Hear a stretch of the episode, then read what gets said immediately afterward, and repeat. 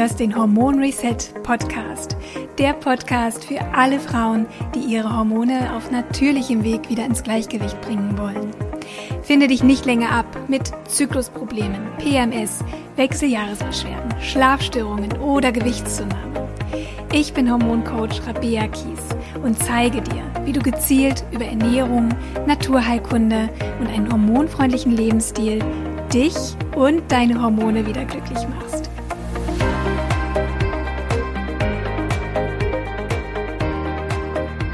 Ganz herzlich willkommen zu einer neuen Hormon Reset Podcast Episode. Ich freue mich, dass du wieder dabei bist. Wir starten auch gleich, aber ich muss dir unbedingt vorher noch mitgeben, dass in Kürze wieder mein großes zehnwöchiges Hormon-Reset-Programm startet.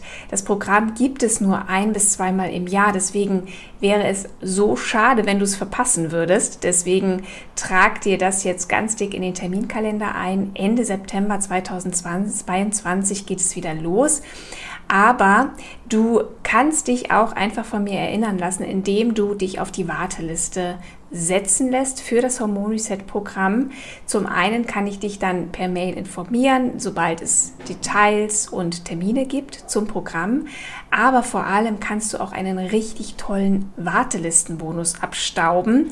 Ein toller Bonus für alle Frauen, die auf der Warteliste stehen und dann später das Programm buchen. Also sei gespannt. Ich habe mir da was ganz Tolles ausgedacht für dich.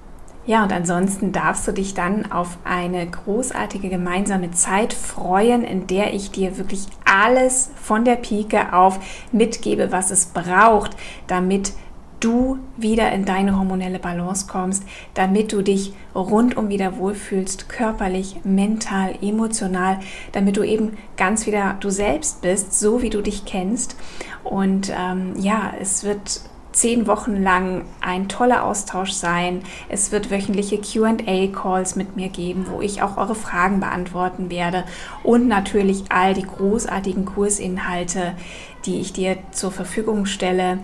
Videolektionen, Workbooks, Rezeptpläne, Meditationen, Workouts, kleine E-Books, Checklisten. Es ist wirklich eine Menge. Du wirst also wirklich sehr, sehr, sehr gut von mir betreut und an die Hand genommen. Und ich würde mich sehr, sehr freuen, wenn du dabei bist und diese Chance wirklich nutzt, jetzt einmal ganzheitlich und vor allem nachhaltig an deiner Hormonbalance zu arbeiten. Jetzt geht es aber definitiv los mit einem ganz, ganz wunderbaren Interview mit Andrea Mohr. Andrea kennst du bereits vielleicht, denn sie war schon im Hormon Reset Podcast. Da hat sie über das Thema psychosomatische Hintergründe für Zyklusstörungen gesprochen. Und heute sprechen wir über ein anderes sehr, sehr wichtiges Thema, was meiner Meinung nach noch ähm, ja, viel zu wenig besprochen wird, weil es in gewisser Weise auch ein Tabuthema ist. Wir sprechen über vaginale Trockenheit und Andrea verrät uns als Heilpraktikerin, als Expertin für Frauenheilkunde, was die Ursachen dafür sein können und vor allem, welche Möglichkeiten wir haben, diese Beschwerden zu lindern oder hinter uns zu lassen. Ganz viel Freude jetzt mit dem Interview und Andrea. Einen wunderschönen guten Morgen, liebe Andrea. Ich freue mich, dass du wieder im Podcast bist. Ja, danke für die Einladung, liebe Rabea. Ich freue mich auch. Heute gibt es ja ein spannendes Thema. Ganz genau. Ich habe es ähm, in der Einleitung schon gesagt. Du warst ja auch schon mal im Podcast und ähm, diese Folge ist auch super gut angekommen. Wir haben über psychosomatische Hintergründe gesprochen hinsichtlich Zyklus Störungen. Also wen das Thema interessiert, der hört auf jeden Fall nochmal in diese Folge rein. Ich werde sie einfach mal verlinken, weil ich gerade nicht weiß, welche Folge das war. Ist noch gar nicht so lange her. Und ähm, ja, da äh, Andrea ein wandelndes Buch hinsichtlich Frauengesundheit ist, ähm, ist sie natürlich wieder da. Und ich bin mir sicher, das ist bestimmt nicht das letzte Mal, Andrea. Ja, ich, es gibt immer was Spannendes zu erzählen, in der Tat, ja. Genau, und apropos, ich, wir hatten uns ja ausgetauscht, was kann denn ein Thema sein, was viele Frauen betrifft, ähm, was Frauen belastet, aber eben auch, was vielleicht gar nicht so häufig auch besprochen wird und ähm, und wir diesem Thema eben einfach mal ein bisschen Aufmerksamkeit schenken. Und das ist das Thema vaginale Trockenheit. Es ist auch ein Tabuthema, weil es Frauen unangenehm ist, äh, darüber zu sprechen. Und ähm, das hat ja auch Auswirkungen möglicherweise auf die Partnerschaft, auf den Selbstwert, ähm, ja, auf Sexualität. Und deswegen denke ich, wird es höchste Zeit, dass wir genau dieses Thema einmal besprechen. Andrea, ich, so im ersten Moment denkt man so vaginale Trockenheit, das betrifft wahrscheinlich nur ältere Frauen, menopausal, in der Postmenopause. Aber das ist ja gar nicht so, denn auch jüngere Frauen können mit vaginaler Trockenheit zu kämpfen haben, oder? Ja, so ist es. Also natürlich äh, gucken wir uns da mal an, wie die Hormone ähm, zusammenhängen zu diesem Thema. Aber es gibt halt auch noch weit mehr Gründe. Ähm, Hygiene, Menstruationshygiene spielt eine Rolle, äh, Bekleidung sowieso, ähm, falsche Reinigung in Anführungsstriche, aber auch, und da haben wir ja schon drüber gesprochen, das hast du schon erwähnt, auch die Psyche weil in der Tat kann auch da der Körper äh, reagieren, wenn er eben nicht im Fluss ist, weil äh, wenn man sich das so betrachtet, Trockenheit, also äh, entsteht ja dort, wo vorher was feucht war. Und die Feuchtigkeit ähm, hat ja auch so seine Gründe. Und gerade bei uns im vaginalen Bereich, weil je feuchter das Milieu ist, desto besser werden eben die ganzen Keime weggespült. Und ähm, ja, und von daher ist das ein Thema für alle Altersgruppen. Aber bevorzugt fällt es dann auf, wenn ähm, eben zum Beispiel mit Hormonen verhütet wird, also Pille oder Nuvaring oder so etwas oder auch die Hormonspirale, weil diese Hormone dann unser Milieu verändern und eben dann auch äh, das vaginale Milieu vom pH-Wert, aber auch von der, vom Schleimhaut, vom Aufbau her ähm, verändert. Und das Gleiche ist dann eben wieder in der Menopause mhm. auch. Also da haben wir so diese zwei Hauptgruppen eigentlich, die ja. an Patientinnen, die kommen. Mhm. Lass uns beim Thema Hormone mal bleiben. Mhm. Mhm. Was genau ähm, ist denn oder, oder wie genau verändern sich die, die Hormone denn unter der Pille oder unter hormoneller Verhütung mhm, mhm, beziehungsweise in der Menopause, so dass mhm. dann eben diese vaginale Trockenheit entsteht. Mhm. Also es wird ja auch viel ähm, Missverständliches ähm, gesagt darüber. Also letztendlich sind ja die Hormone erstmal gar nicht schlecht, äh, wenn es dann die körpereigenen sind. Und wir haben ähm, bei den Östrogenen, um die mal anzusprechen, weil darüber müssen wir natürlich ein bisschen tiefer gehen sprechen. Wir haben drei verschiedene Östrogenarten. Das ähm, Östradiol, was maßgeblich den Zyklus reguliert.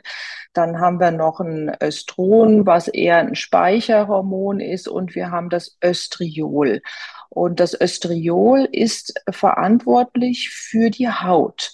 Und äh, Haut oder Schleimhaut, das ist jetzt erstmal dem Körper egal. Es braucht Östro, Östro, ähm, Östriol. Ähm, und ist zum Beispiel auch bei äh, Falten oder wenn man Hautunreinheiten hat, aber eben auch im vaginalen Bereich wichtig. Und man kann sich das so vorstellen wie so eine Art Puffer. Also das bläst so ein bisschen die Zelle auf und damit ist die einfach runder, geschützter, ähm, ist mehr durchfeuchtet. Und wenn wir jetzt äh, Hormone nehmen, dann wissen wir ja, und die Zuhörerinnen sind ja auch gut informiert bei dir über die Themen, dass äh, wenn Hormone zugeführt werden von außen, die eigene Hormonproduktion aufhört. Und äh, meistens wird ja auch äh, verhütet mit einem reinen Gestagenpräparat, also ähm, zum Beispiel bei Endometriose oder wenn es um die Spirale geht. Und dann haben wir ja noch nicht mal über die andere Pille, die jetzt auch die Östrogene hat, diese Zufuhr im Körper. Und ähm, dann geht natürlich auch dieser Estriol oder Östriol-Wert äh, äh, zurück. Und das ist physiologisch in den Wechseljahren so, weil da gehen automatisch alle äh, Hormone runter. Und dann haben wir auch keinen Puffer mehr, keinen Aufbau mehr der ähm, Schleimhäute. Das ist erstmal das Thema, was dahinter steckt. Und dann kommt auch häufig eine Angst, also was ich bei meinen Patientinnen dann höre, wenn dann konventionell behandelt wird äh, von den Gynäkologen, Gynäkologinnen, die dann eben eine äh, Estriolcreme oder Zäpfchen oder sowas ähm, verschreiben. Und die Patientin, wenn sie dann zu mir kommen, wollen ja natürlich behandelt werden und wundern sich, dass ich dann auch teilweise sage, doch nehmen Sie das. Ähm, weil wenn natürlich der Zustand schon so schlimm ist, dass die Schleimhaut atrophiert, also dass die wirklich zurückgeht und gar keinen eigenen Schutz mehr da ist oder Zellen eben komplett kaputt sind, dann brauchen wir diese Zufuhr von außen. Es ist natürlich immer gut, wenn Frau sensibel ist und vorher schon merkt, da ist etwas nicht in Ordnung. Und das merkt man zum Beispiel an Dingen, dass es reibt beim Geschlechtsverkehr, äh, dass es weh tut, wenn man einen Tampon rauszieht, ähm, dass wenn man eben äh, NFP betreibt, dass man auf einmal merkt, oder oh, ist gar keine Schleimabsonderung mehr da, also dass es rundum trocken wird. Juckreiz Manchen zeigt es auch dazu, ja? oder? Juckreiz Bitte? gehört auch dazu? Ja, Juckreiz gehört auch dazu. Also die Symptome sind eben diese, dass es, dass man es merkt an Reibung, Trockenheit und alles, was trocken ist, juckt. Das kennen wir ja auch von unserer Haut. Wenn die irgendwie trocken ist, dann juckt es auch. Und da sollte man dann genau aufpassen, weil häufig wird es dann als Pilz missinterpretiert. Und dann kommen wir natürlich wieder in den Teufelskreis von Medikamenten, die ihrerseits wieder zu der Trockenheit führen. Ähm, und da, ähm, ja, das muss von Anfang an am besten richtig diagnostiziert werden. Mhm. Ja, da sind wir schon beim nächsten Thema, ähm, Diagnose. Mhm. Du hast es schon angesprochen. Wie kann ich denn herausfinden, ob möglicherweise ein Pilz dahinter steckt. Also macht das der Gynäkologe, macht das die Heilpraktikerin, wer kann mir da helfen? Also normalerweise ist es so, dass äh, die Frauen neben diesem Juckreiz auch äh, natürlich einen bröckeligen, krümeligen Ausfluss sehen und dann meist ist der erste Weg dann äh, zur Gynäkologin oder zum Gynäkologen. Was dann passiert ist, es wird eine konservative Antipilztherapie gemacht und ich will mal so sagen, wenn das einmal passiert nach dem Schwimmbad oder mal einen neuen Partner oder so etwas, dann kann man das auch gerne so machen. Aber die Patientinnen, die zu mir kommen, die haben eben schon einen langen Weg hinter sich und da bleibt es dann nicht bei einem Antipilzmittel, ähm, sondern es geht dann eben immer weiter und immer weiter. Und am Ende haben wir dann diese Trockenheit und äh, dann ist der Juckreiz fehlinterpretiert von den Frauen, sondern die denken dann immer, ah, ist ja wieder ein Pilz da. Und äh, weil man heute auch frei verkäufliche Antipilzmittel bekommt, wird dann da auch schnell hingegriffen. Und ähm, bei den Heilpraktikerinnen ist es so, wir müssen da aufpassen, denn wenn es ein Candida ist, der ist sexuell übertragbar. Da sind wir vom Infektionsschutzgesetz aufgerufen, das nicht zu behandeln, sondern dann an die Ärzteschaft zu verweisen. Was aber natürlich möglich ist, die Diagnose zu, ähm, zu tätigen und dann auch zu gucken, woher kommt denn überhaupt der Pilz, beziehungsweise woher kommt dann die Trockenheit. Und dann ist schon viel geholfen, wenn erstmal der Pilz weg ist, ähm, dann einfach sich um die Schleimhäute zu kümmern. Das ist so das Hauptgebiet. Und ich lege auch sehr großen Wert drauf, wenn es eben in Verbindung ist mit einem Pilz, dass man den genau überprüft. Denn manche Frauen haben den nur lokal. Ich würde mal sagen, Klammer auf, Glück gehabt, Klammer zu.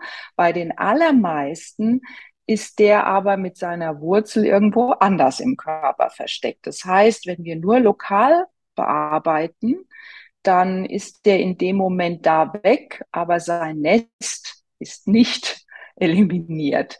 Und da gibt's verschiedene Tests, die ich dann durchführe, um wirklich zu schauen, ist es ein systemischer Befall, also sitzt der Pilz woanders oder ist er nur lokal? Mhm. Und das ist dann wahrscheinlich genau der Fall, dass der Pilz immer und immer wieder kommt ja. und einfach nicht aufhört.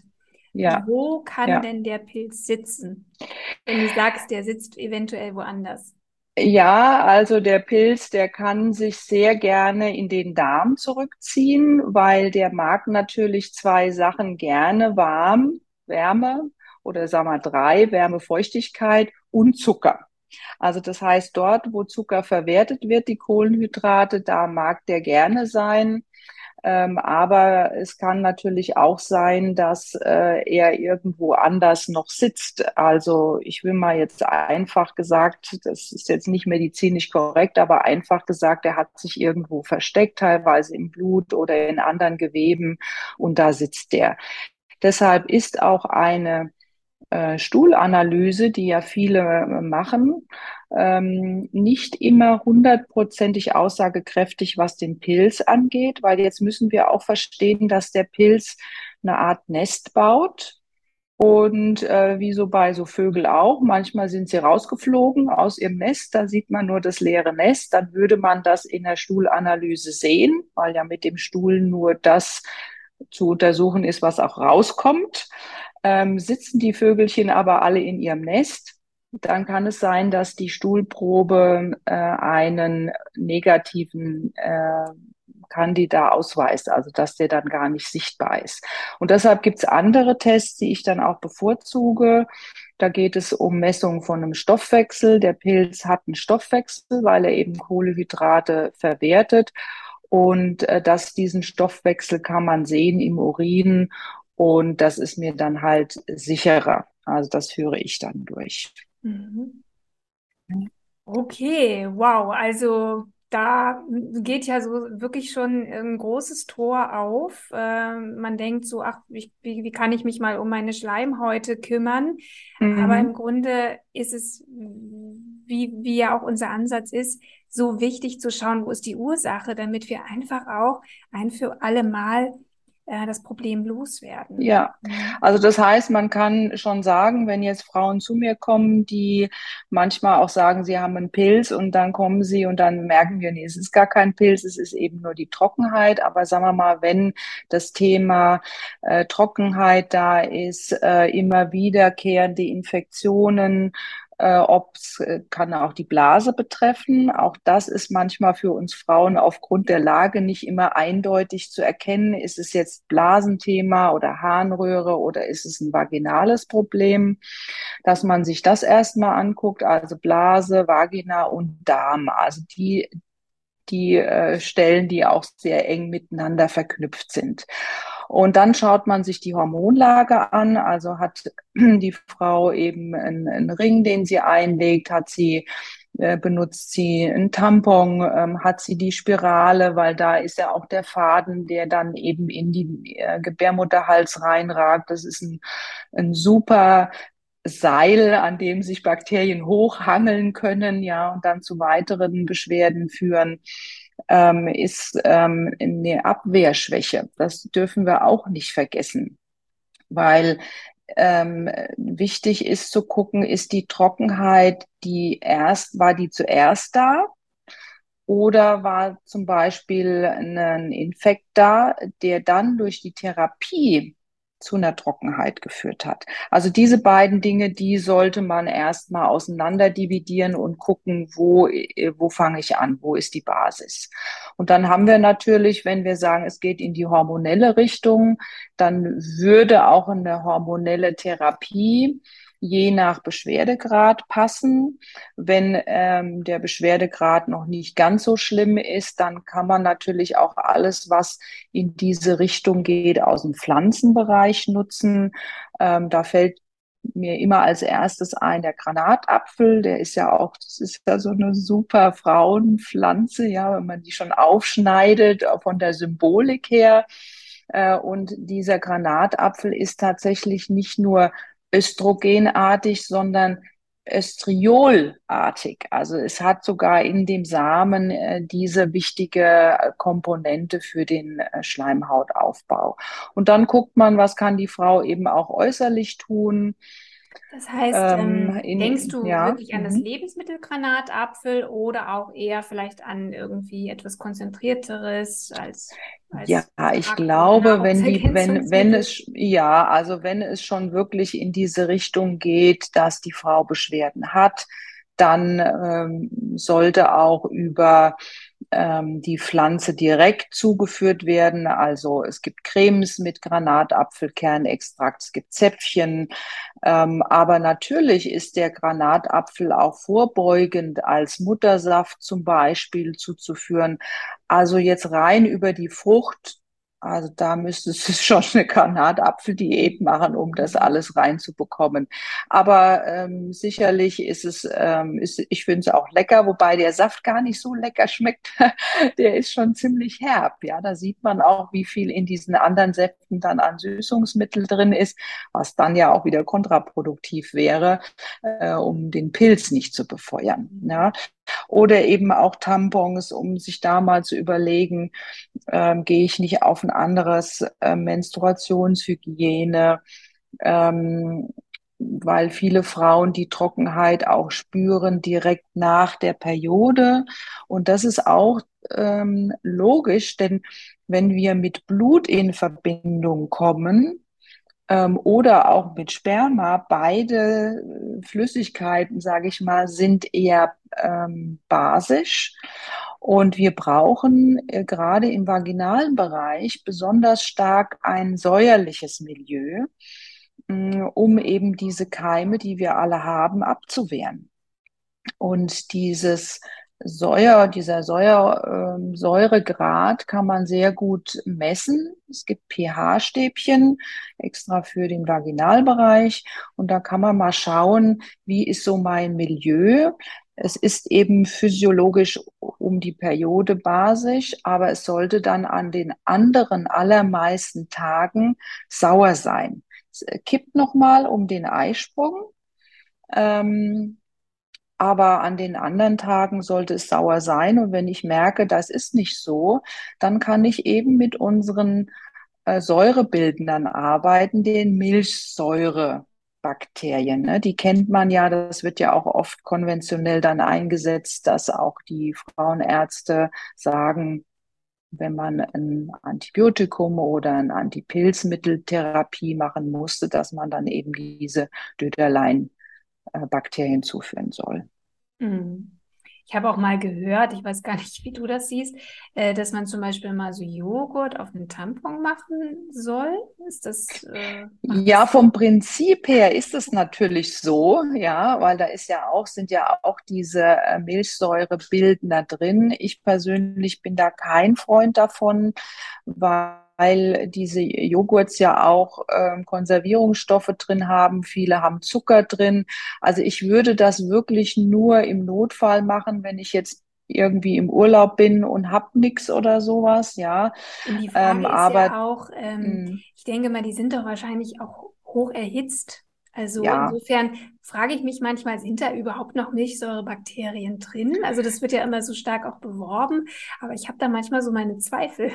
Ja, also gerade wenn du es natürlich oral zuführst, dann ähm, ist es häufig so, dass unsere Magensäure diese Kultur, die da drin sind, überhaupt nicht bis in Dünndarm lassen, sondern die, die da zerstören.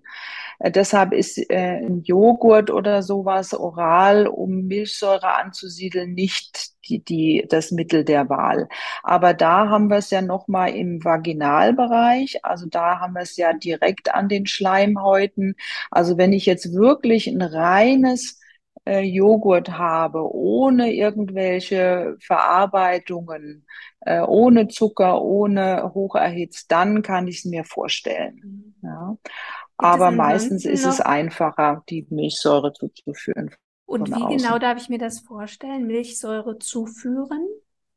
Ja, also eben in diesen genannten äh, Zäpfchen oder Cremes, die es mhm. ja dutzendweise gibt. Ähm, das sind dann die Döderlein-Bakterien. Das ist ein Arzt, äh, der Herr Döderlein, der die mal entdeckt hat. Deshalb heißen die so, also es sind einfach Milchsäurebakterien. Und da sprechen wir von Lactobacillen. Mhm. Ähm, das ist auch das, was man für den Aufbau des Darms äh, gerne gibt und man muss jetzt gucken, wie weit ist es fortgeschritten, ähm, wie ist überhaupt der Zustand auch bei der äh, Frau.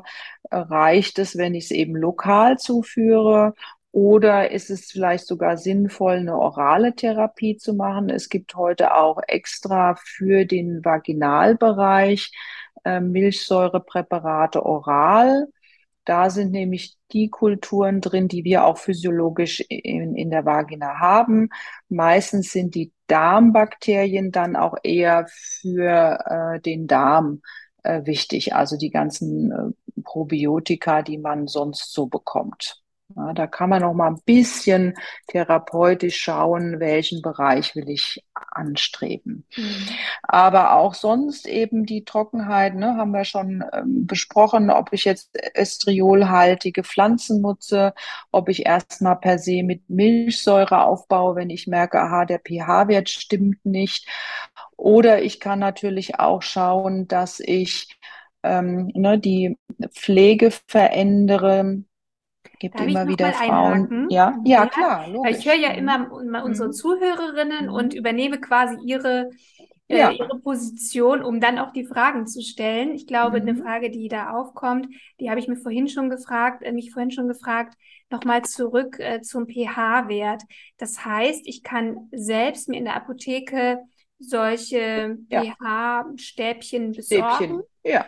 Ja. und kann mal schauen, wie, wie ist bei mir der pH-Wert. Wie genau ähm, finde ich das raus? Also wie, wie, wie, wie wende ich das an? Wie führe ich das ein? Ja, das ist ganz, das ist eigentlich sehr simpel, weil du ähm, steckst eben dieses pH-Stäbchen in den Vaginalbereich ein und dann hast du schon in der Packungsbeilage verschiedene Felder, also auf diesen pH-Stäbchen sind ja auch Felder vorne dran, die sich ja dann über diese Schleimhaut oder über das ähm, Milieu dann äh, verfärben oder von der Farbe her verändern. Und dann legst du das neben diese, diese Vorlage und dann zeigt dir die Farbe genau, aha, ist, bin ich jetzt im sauren Bereich, habe ich vier, fünf, sechs, sieben, acht und was bedeutet das dann? Mhm. Also über die Farbveränderung siehst du dann, äh, deinen pH-Wert. Wie weit führe ich das ein? Naja, also das ist, äh, das Stäbchen ist jetzt, äh, sehen uns die Zuschauerinnen natürlich nicht, aber ich würde mal sagen, es ist ja nur so äh, die Hälfte von einem Kugelschreiber so mhm. lange und du, das musst du ja schon unten äh, festhalten mhm. und dann schiebst du es halt rein. Okay. So dass also, es nicht, aber es reicht also dass du es noch festhalten kannst. Das, ja. ja, aber es reicht eben nicht, das so ein bisschen am Anfang zu machen, ähm, sondern man muss schon auch ein bisschen weiter rein. Genau, also letztendlich ist es für die äh, Frauen, die zuhören, die in Tampon verwenden, nichts anderes. Ja, ja? Okay. du hältst es halt fest, du kannst es äh, und um es auch wieder rauszuziehen, aber das ist einfach. Vorne im im Vulva-Bereich, da kann es natürlich auch trocken sein. Ja, also auch die Schamlippen können da gereizt sein. Teilweise kann es einreißen, aber die der Ursprung liegt drinnen. Mhm. Das dürfen wir auch nicht vergessen. Mhm. Ja, und von daher ist das dann auch repräsentativ eher für den äußeren Bereich. Ja. Einfach nochmal so als, als, kleinen, als kleine Erinnerung. Letztendlich ähm, muss man die Schleimhäute natürlich auch systemisch sehen. Also natürlich ist es ein lokales Problem, aber alle Schleimhäute hängen ja miteinander zusammen. Das heißt, auch prophylaktisch und therapeutisch, du hast jetzt über Milchsäurebakterien gesprochen, ist es sehr, sehr wichtig und hilfreich, den Darm auch zu unterstützen über eine darmgesunde Ernährung, ne, damit mhm. einfach das, ja, das, das komplette Schleimhautsystem sich auch regenerieren kann. Also mhm. ähm, es nützt nicht nur lokal was zu tun, das ist sicherlich symptomatisch gut, aber ich möchte nur noch mal daran erinnern, dass der Darm ganz viel braucht, ganz viel Liebe, ganz viel Zuwendung, ganz viel Entspannung, eine gute entzündungsarme Ernährung müssen wir jetzt gar nicht so im Detail drauf eingehen. Da gibt es auch andere Podcast-Folgen. Aber genau, es ist immer wichtig, da auch ganzheitlich äh, an dieses Thema ranzugehen. Ja, unbedingt, weil äh, da ist die Wiege der Schleimhaut sozusagen an unseren äh, Darmhäuten. Ähm, wenn ich Darmanalysen mache, dann kann ich das auch sehen. Wie ist der Zustand der Schleimhaut dort? Es wird dann quasi weitergegeben. Und wir haben ja noch ganz viele andere äh, Häute, die ja genau ähnlich ähm, funktionieren. Und es ist nicht selten, dass Frauen, die eine vaginale Trockenheit Empfinden auch an anderen Stellen trocken sind, zum Beispiel im Auge ähm, dass es da zu äh, Reibungen kommt, dass es Gefühle ist wie ein Sandkorn. Ähm, also da sieht man das schon. Oder auch in der Nase. Wie viel erzählen mir Frauen, ach, meine Nasen sind so trocken und ähm, ich habe da Probleme. Lungenerkrankungen, Bronchitis, Asthma, das sind alles Schleimhäute.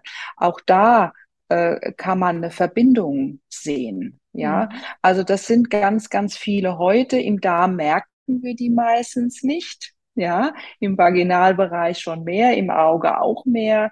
In der Blase merken wir das meistens auch nicht, aber auch da ist das Thema Reizblase, ständig wiederkehrende Blasenentzündungen. Auch da muss man sich um die Schleimhaut kümmern, denn auch hier brennt die Schleimhaut gerne. Und das ist ja neben diesen Schmerzen und Jucken auch ein Symptom von Trockenheit, Brennen. Ja, weil äh, der Körper muss sich ja irgendwie bemerkbar machen, ja, dass er da einfach einen Mangel hat und Durst hat. Ja. Mhm.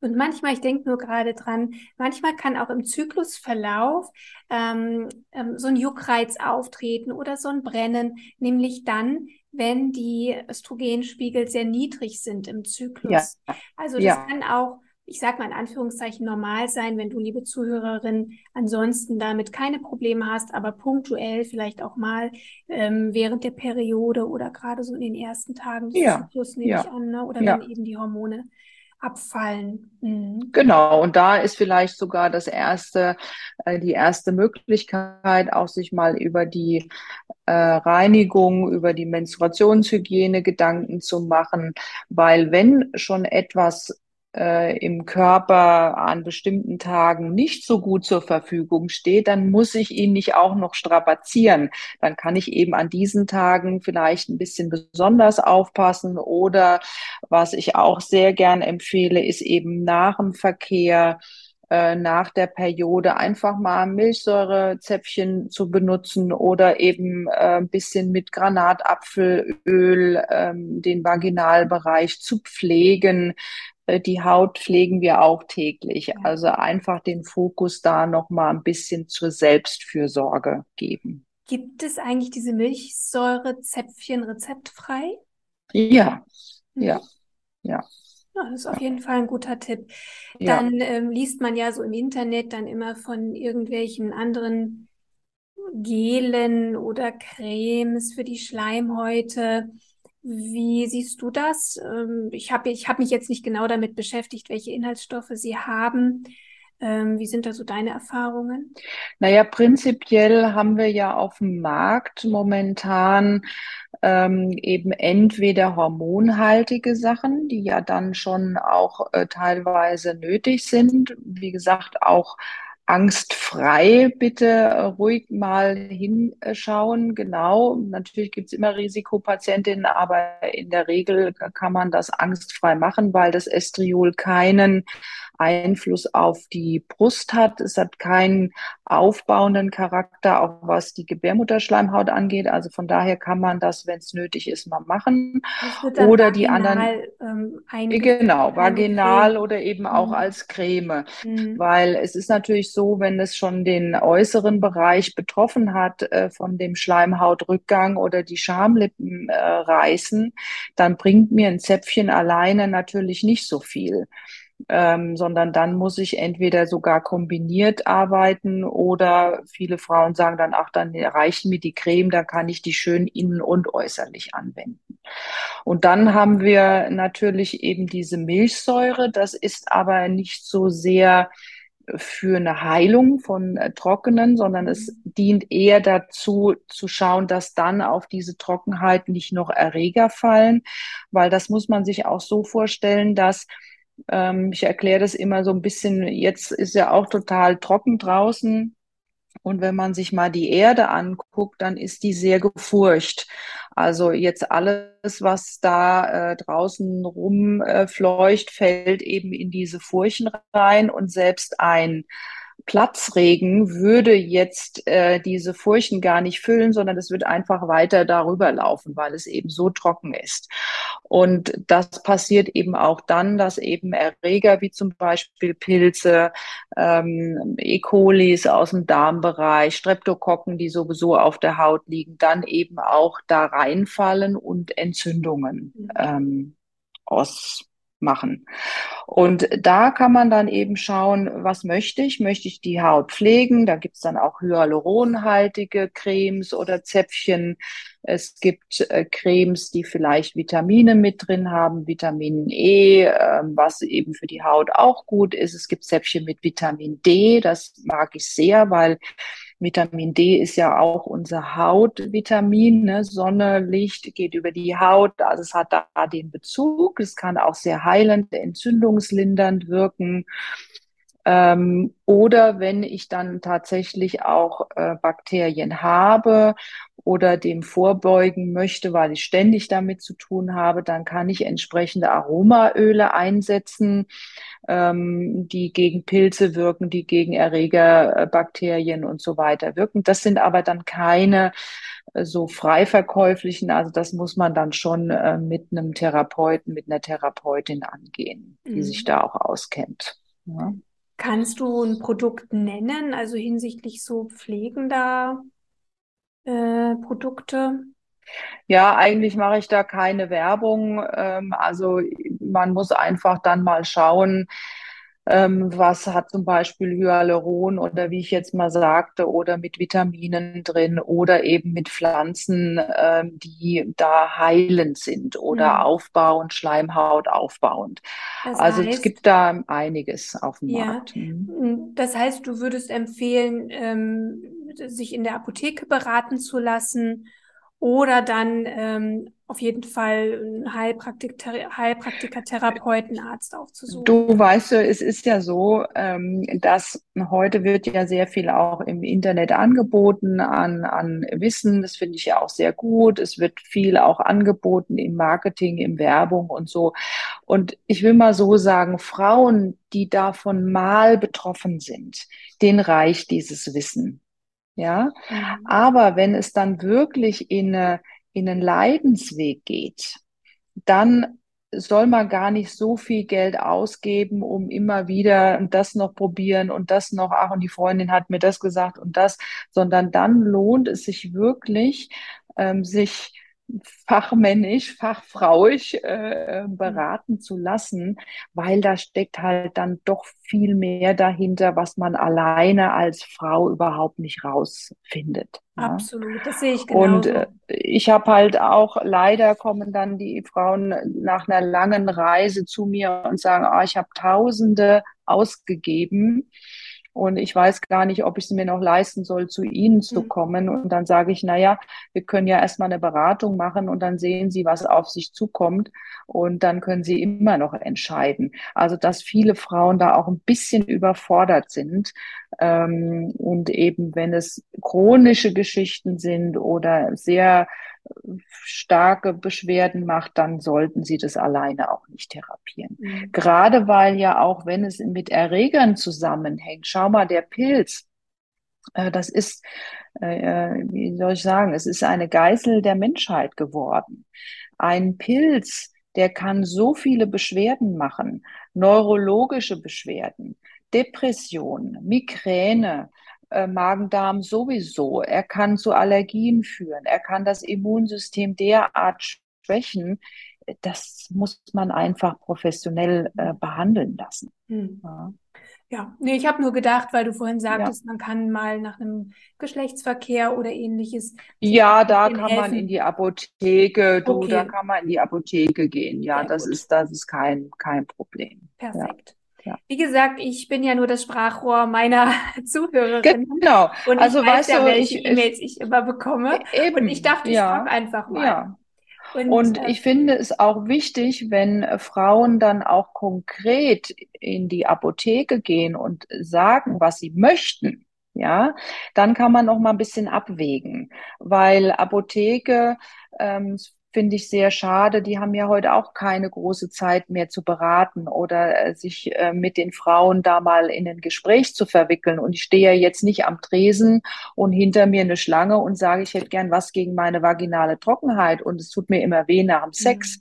Also wie du ja vorhin schon gesagt hast, da ist ja schon ein leichtes Tabuthema immer noch. Und von daher, wenn aber Frau hingeht und sagt, können Sie mir ein Milchsäurepräparat äh, empfehlen, was vielleicht auch noch einen pflegenden Charakter hat, was vielleicht Hyaluron hat, was vielleicht Vitamine mit drin hat, dann ist das schon mal eine andere Herangehensweise. Absolut. Ja? Also das ist ja auch unter anderem ein, ein der Hintergrund für diesen Podcast, einfach Frauen äh, mündig zu machen, sie aufzuklären, ja. dass sie auch ja. genau wissen, wonach sie fragen dürfen. Genau. Und ähm, ich finde sowieso, das ist überhaupt kein Tabuthema. Es betrifft so viele Frauen ja. und niemand muss sich deswegen äh, schämen. Das ist ähm, ja ein, ein Thema, was ganz viele Frauen betrifft. Absolut, deswegen, absolut. Ähm, und auch mit dem Partner oder mit der Partnerin, also wenn es um Sexualität geht, ähm, auch dann darüber zu sprechen, dass vielleicht die Gleitfähigkeit nicht da ist. Ähm, weil wenn ich eben Sex habe und äh, ich bin trocken, entweder in der Menopause oder äh, man ist schon lange zusammen, äh, da hat man einfach auch andere Stimulationen. Trotzdem kann ja Sex Spaß machen. Ähm, und auch darüber zu sprechen und sich das nicht als Frau dann den Sex über sich ergehen zu lassen, obwohl es weh tut.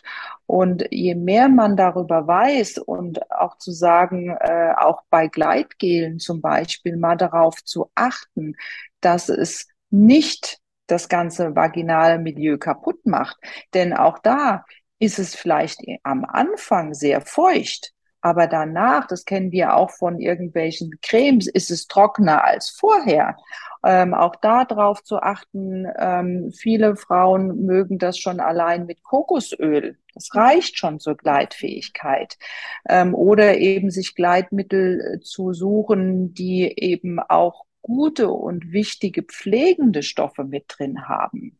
Ja, natürlich muss man gucken, wenn man mit Kondom verhütet, passt es zu dem Kondom, also dass es nicht äh, die, äh, die, die Struktur porös macht äh, von dem Gummi.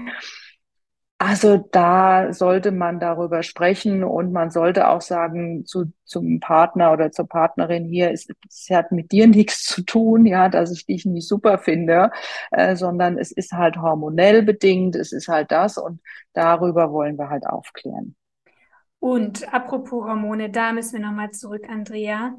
Äh, wenn die Ursache tatsächlich ein niedriger Östrogenspiegel ist, ein Östrogenmangel, ähm, ja, dann ist natürlich die Frage, gibt es denn Möglichkeiten, auch vielleicht vorbeugend und auf natürliche Art und Weise auch nochmal die Hormonbildung zu unterstützen? Ich denke vor allem auch gerade an jüngere Frauen, die vielleicht lange die Pille genommen haben und ähm, jetzt eben ja einfach versuchen möchten, ihre Hormonspiegel mhm. zu mhm. unterstützen. Mhm. Naja, weißt du, der Knackpunkt ist die Sache, dass ähm, dieses Schleimhautöstrogen, also das Östriol, ähm, auch alleine fungiert. Das heißt, ich habe in den Tests gesehen, dass Frauen einen guten Östrogen, also Östri äh, Östradiolspiegel mhm. haben, aber trotzdem wenig Estriol. Also das hat Erstmal kann man natürlich sagen, wenn das Haupthormon Estradiol nicht da ist, dann wird natürlich auch nicht viel von dem anderen produziert. Aber in der Regel muss ich das testen. Mhm. Ähm, wenn, mm, ich meine, das Beste wäre natürlich jetzt erstmal, dass ich überhaupt keine hormonelle Verhütung habe. Ja, dann habe ich auch nicht so dieses Problem. Aber ich würde dann nicht nur äh, über das Öst Östrogen arbeiten, das Östradiol, das kann ich ja auch in der Ernährung ankurbeln, sondern ich würde dann noch schauen, dass ich Lebensmittel zuführe, die schleimbildend sind. Ja. Und da sind wir natürlich bei unserem Leinsamen. Ja. Mein Lieblings-Superfood für die Hormone. Ehrlich, ist ja super weil der ist eben nicht nur für den Darm gut, das sieht man ja, wenn du den mal stehen lässt, das ist ja so eine schleimige Pampe, ja, da kannst du ja das Glas umdrehen, da kommt das Feld nicht raus, ja. Und das kann man natürlich auch nutzen. Und da haben wir auch einen, einen Stoff, der sogar estradiolartig ist, der dann aber über die Schleimproduktion das sicherlich gut ab puffern kann, dass es gar nicht so zu einer Trockenheit kommt. Es gibt eine ja. Podcast-Folge, drei Heilpflanzen für die Wechseljahre.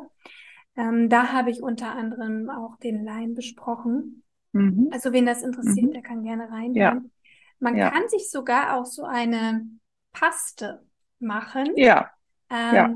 Und das wirklich auch lokal einfach mal so als, ja. ja als, als Heilmaske sozusagen ja. mal anwenden. Man kann es äußerlich machen, man kann es innerlich machen. Hm. Ja, und dann finde ich auch als sehr guten ähm, Tipp von außen, mh, hm, ein Sitzdampfbad zu machen. Äh, bitte nicht bei Pilzinfektionen oder wenn es nicht klar ist, weil der Pilz, der wird dadurch nur befeuert, weil er eben diese Feuchtigkeit und diese äh, Wärme mag.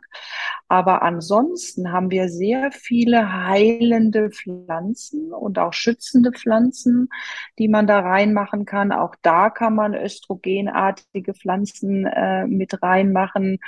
Äh, man kann aber auch rein hautpflegend arbeiten, Ringelblume zum Beispiel.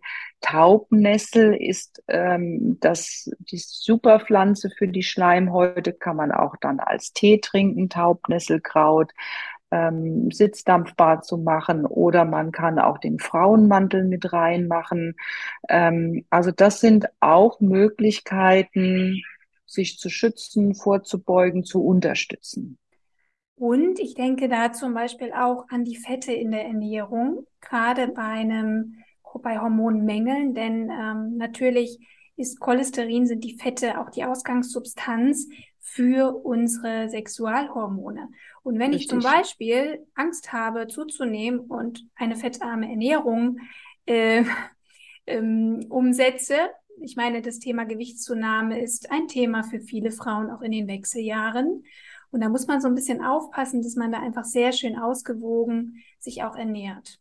Ja, unbedingt. Also das ist auch etwas, was äh, ich jeder Frau mit Hormonveränderungen oder in hormonellen Umbruchphasen empfehle, ist eben, da können wir auch wieder den Lein, Leinöl nennen, aber auch andere Omega-3-Fettsäuren oder ähm, und wie du genau gesagt hast, die Gewichtszunahme hängt nicht mit diesen Fetten zusammen. Ja, äh, das ist dann nochmal ein anderes Thema, warum man da zunimmt. Ähm, aber die Ernährung äh, sollte trotzdem so sein, dass man alles bekommt, was der Körper braucht. Und natürlich ähm, ist es so, dass sich in den Wechseljahren äh, die Ernährung mehr in Richtung Proteine bewegen sollte, weil wir es einfach für die Muskulatur und die Knochen brauchen ähm, und eher auf Low Carb gehen. Ähm, und in der fruchtbaren Phase ist es teilweise andersrum. Also da, das, das weißt du, hast du sicherlich auch schon besprochen, haben wir ja eher die Proteine, die eher unsere Testosterone ähm, aktivieren. Äh, und da brauchen wir mehr die Kohlenhydrate, die guten Kohlenhydrate. Also das nur mal ganz grob. Und äh, vielleicht auch da nochmal die Schleimhäute brauchen auch Vitalstoffe, die brauchen auch Vitamine. Ich hatte es ja schon mal mit dem Vitamin D angesprochen. Ähm, auch da kenne ich Frauen, die sogar einen Tropfen Vitamin D äh, Öl äh, in, in eine Creme einbauen und dann im Vaginalbereich auftragen. Also da kann man auch sehr viel machen.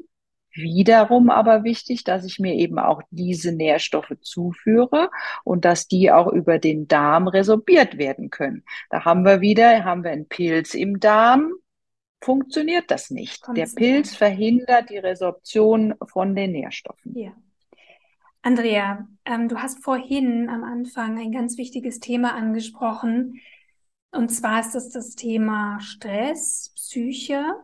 Und mhm. das würde ich gerne nochmal aufnehmen, mhm. Ähm, mhm. weil tatsächlich Stress dazu führen kann, dass der Körper zu wenig Hormone bildet.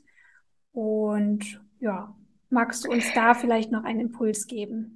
Ja, also da, da, ist natürlich einmal der Zusammenhang, dass der Stress äh, die Hormone, die Geschlechtshormone verändert, also dass er mehr in die Testosterone geht. Bei einer vaginalen Trockenheit nützen die uns nichts. Außerdem beim Stress geht er ja mehr in Adrenalin, ähm, Stoffwechsel, in Noradrenalin. Das sind alles brennende austrocknende. Also erstmal geben die natürlich, die weiten die Blutgefäße, dass man da einfach mehr Energie bekommt. Aber zum Schluss äh, müssen dann die Blutgefäße auch sehen, wie sie wieder zusammenkommen. Und das ist eben dann auch so.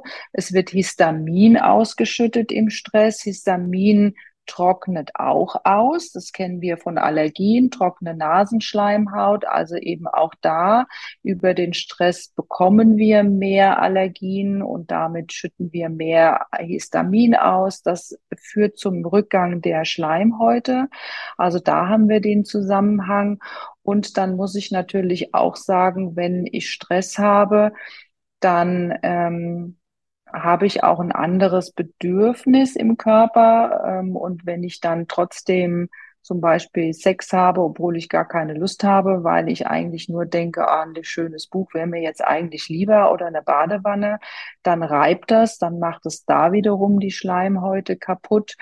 Und mh, hm, diese vaginale Trockenheit kann natürlich auch ein Zeichen, wenn wir jetzt in die Psyche gehen, äh, sein, dass ich die Fürsorge ähm, für mich nicht so stark in den Vordergrund stelle, sondern dass ich meine, ich sage jetzt mal, Säfte verschwende für andere und die nicht für mich behalte. Und diese Schleimhaut hat ja was damit zu tun, dass es eine Grenze bildet. Ich erzähle das auch äh, in der Praxis, wenn Frauen äh, ihre Grenzen nicht wahren, also dass sie Übergriffe haben. Das muss nicht immer die ähm, Vergewaltigung sein. Es kann auch verbale Vergewaltigung sein. Es kann Angriff sein. Es kann Mobbing sein. Ich hatte gestern eine Patientin, die mir erzählt hat, ihr Chef, der stellt sie immer bloß, ähm, der äh, sagt immer, naja, das war mir schon klar, dass du die Aufgabe nicht schaffst. Also sowas sind Angriffe. Und das, das schwächt. Aber auch eine emotionale Abgrenzung ja, sein, genau. vielleicht auf unbewusster Ebene, vielleicht genau. weil ja irgendwas ungeklärt ist mit dem Partner. Ja, und das sind eben diese Grenzen, die nicht äh, gezogen werden können, die durchbrochen wurden. Und dann äh, wird auch meine Schleimhaut nicht mehr versorgt.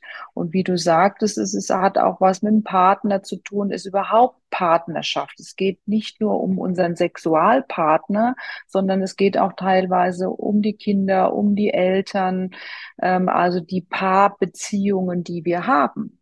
Ja? Und äh, da sehe ich auch sehr häufig, dass mir die Frauen sagen, ja, stimmt, äh, ich kann die Grenze für mich nicht wahren. Ähm, und dann bin ich halt anfälliger für das. Ja. Und Frauen in den Wechseljahren, ich meine, dort verändert sich hormonell sehr viel. Ähm, ja, ich, ich trete in einen, in einen neuen Lebensabschnitt ein und ich glaube auch, dass viele Frauen Probleme haben, sich da selbst auch wieder zu finden und ähm, ja, dass eben nicht äh, diesen, diesen Abschluss ihrer fruchtbaren Phase, ihres fruchtbaren Lebensalters eben nicht als ähm, ja etwas sehen, was, was man betrauern müsste, sondern einfach auch das Potenzial dieses neuen Lebensabschnitts zu sehen. Und da kann man vielleicht auch nochmal hinschauen, Wer bin ich? Ja, das ist ja ein totales Herzensthema von mir, dass man eben weggeht, die Wechseljahre als Krankheit zu sehen. Ähm, aber A wird uns das immer suggeriert, wir haben einen Mangel, äh, wir leiden einen Mangel, die Frau hat schon wieder einen Mangel, ist nicht gut genug. Das wird ja damit impliziert. Und da mache ich sehr viel äh, Aufklärungsarbeit, auch Gespräche ich will es jetzt nicht Gesprächstherapie nennen, aber ganz viele Gespräche, äh, um die Frauen da einfach zu unterstützen, dass sie einen anderen Blick darauf bekommen, dass sie anders mit sich umgehen. Und ich meine, ich bin ja selber in dieser Zeit und auch ich habe vaginale Trockenheit damit zu kämpfen. Und natürlich äh, gucke ich auch darauf und behandle das auch. Ähm, aber es ist auch ein Stück weit ähm, Zeit, ein Ritual aufzubauen. Ja, also äh, ich schäle mich und das ist ja auch etwas Psychologisches. Ne? Ich, ich muss eine alte Haut abgeben, ich, eine neue kommt im, im zu, zuvor zum Vorschein und das kann ja auch mit einer äh, Schleimhaut-Thematik zu tun haben. Und vielleicht darf eben auch die Sexualität eine andere ja. Ebene einnehmen. Also eben nicht dieser Geschlechtsverkehr, den man kennt, wie man ihn vielleicht in jungen Jahren hatte, sondern dass man sich einfach auch mehr Zeit nehmen muss. Ja. Vor allem ja. dürfen wir Frauen auch nicht vergessen, wir funktionieren ähm, anders als die Männer. Wir ja. brauchen einfach Zeit, ja. ähm, um in den Zustand der Entspannung zu kommen, der Ab, Absolut, absolut. Also äh, ich höre da immer auch so viele äh, meiner Patientinnen, die dann zum Beispiel sagen, Mensch, wir haben uns so auf die Zeit gefreut, endlich nicht mehr an Verhütung denken. Die Kinder sind aus dem Haus, da muss ich jetzt auch nicht gucken, dass da vielleicht einer ins Schlafzimmer kommt, ja. Und jetzt habe ich keine Lust ja, was soll ich jetzt machen?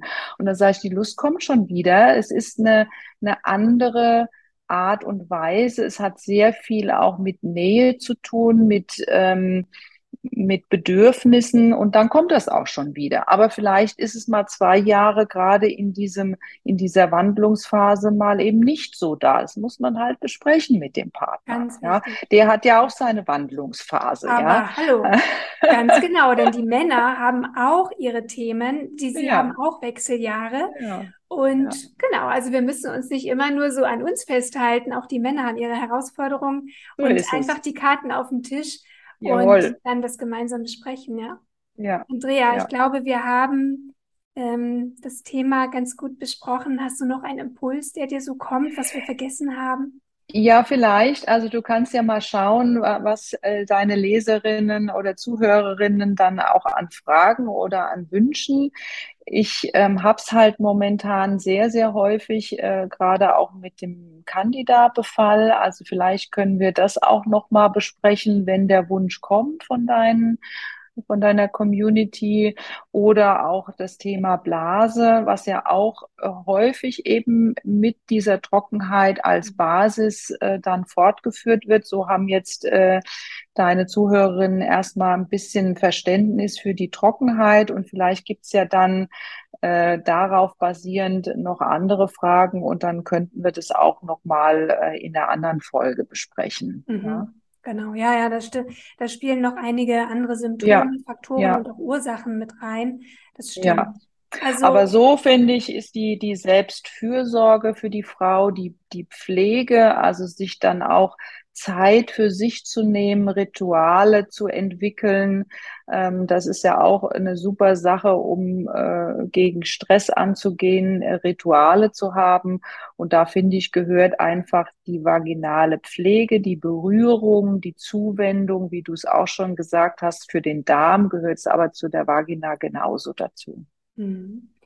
Und nochmal ganz wichtig, wenn ein langer Leidensweg besteht, wenn eine starke Symptomatik da ist, dann hört bitte auf, selbst rumzudoktern ja. und äh, das zehnte, zwanzigste äh, Nahrungsergänzungsmittel ja. oder, oder Medikament äh, auszuprobieren. Ja.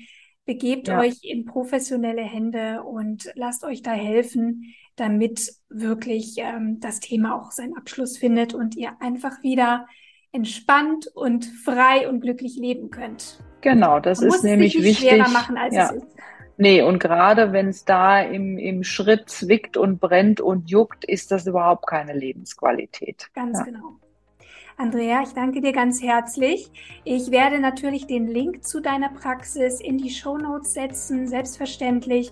Wenn ihr Fragen habt, schreibt mir oder kontaktiert Andrea, wenn ihr mehr Unterstützung braucht. Andrea ist auch überregional tätig und genau. Ja, Dann vielen Dank. Danke ich dir ja, ganz herzlich, sehr schön. Andrea, für dieses sehr, sehr aufschlussreiche Gespräch. Danke auch. Bis bald. Bis bald.